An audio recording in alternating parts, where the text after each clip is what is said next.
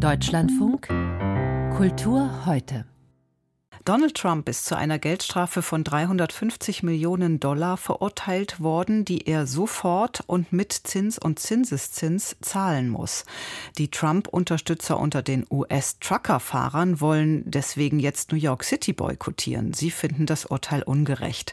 Und es wurde auch schon spekuliert, wer von Trumps Milliardärsfreunden ihm handfest mit Geld helfen könne, falls er selbst nicht zahlen kann.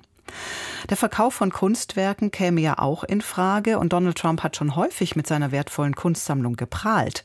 Mein Kollege Stefan Koldehoff hat dazu in den vergangenen Tagen recherchiert und mir erzählt, ob das klappen würde. Naja, wenn man das Ergebnis direkt vorwegnimmt, da sollte sich Herr Trump wahrscheinlich keine großen Hoffnungen machen, dass ihn das finanziell irgendwie retten könnte. Denn zum einen sammelt er Kunst, die nicht sehr marktkompatibel ist, um es mal vorsichtig auszudrücken.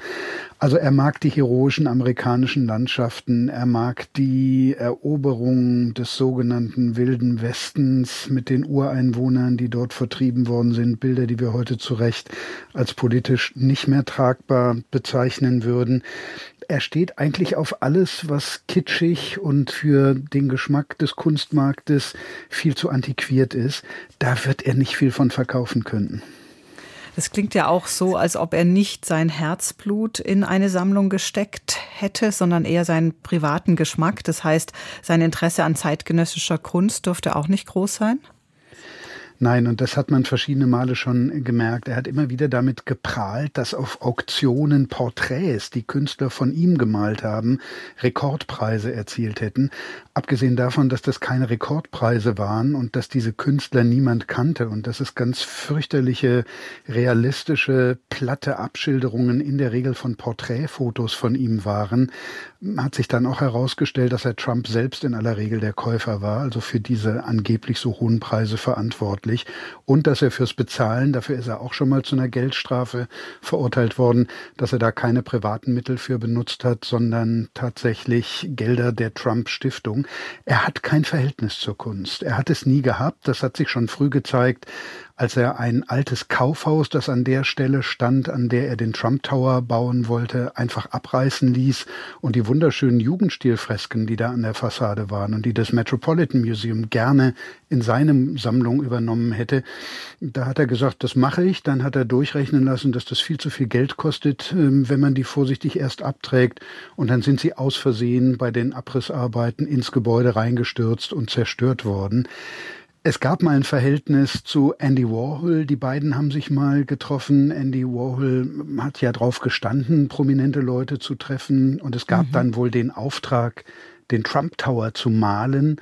Als die Bilder fertig waren, so steht es im Tagebuch von Andy Warhol, hat Trump dann aber gesagt, nee, das gefällt mir nicht, da ist zu wenig Farbe drin, vor allen Dingen zu wenig rosa. Und dann haben die beiden nie wieder was voneinander gehört und Warhol war ziemlich sauer. Also nochmal, kein Verhältnis zur Kunst, schon gar nicht zur zeitgenössischen.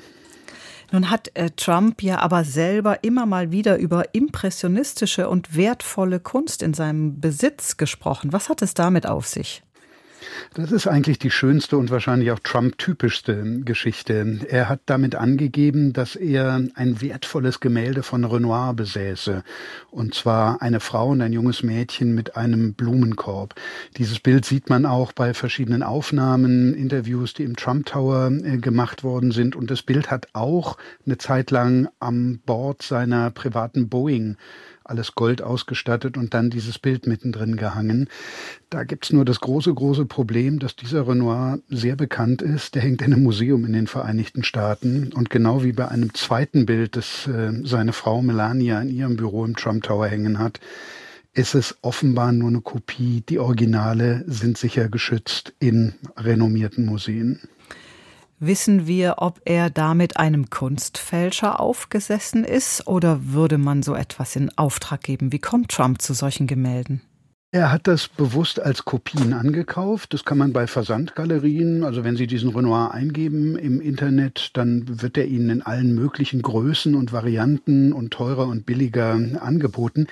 Er war aber offensichtlich der Überzeugung, wirklich ein Original zu haben, denn ein Kollege von uns beiden, ein Journalist, hat ihn beim Betreten der Boeing mal drauf angesprochen und gesagt, ähm, Herr Trump, das ist kein 10 Millionen Renoir, wie Sie es gerade gesagt haben. Ich komme aus Chicago und das Bild hängt dort im Art Institute und da ist Trump aber überhaupt nicht drauf eingegangen. Also er wird noch nicht mal gedacht haben, dass er eine Fälschung hat. Er hat wahrscheinlich gedacht, er hat's Original. Stefan Koldehoff war das mit Einblicken in die Kunstsammlung von Donald Trump.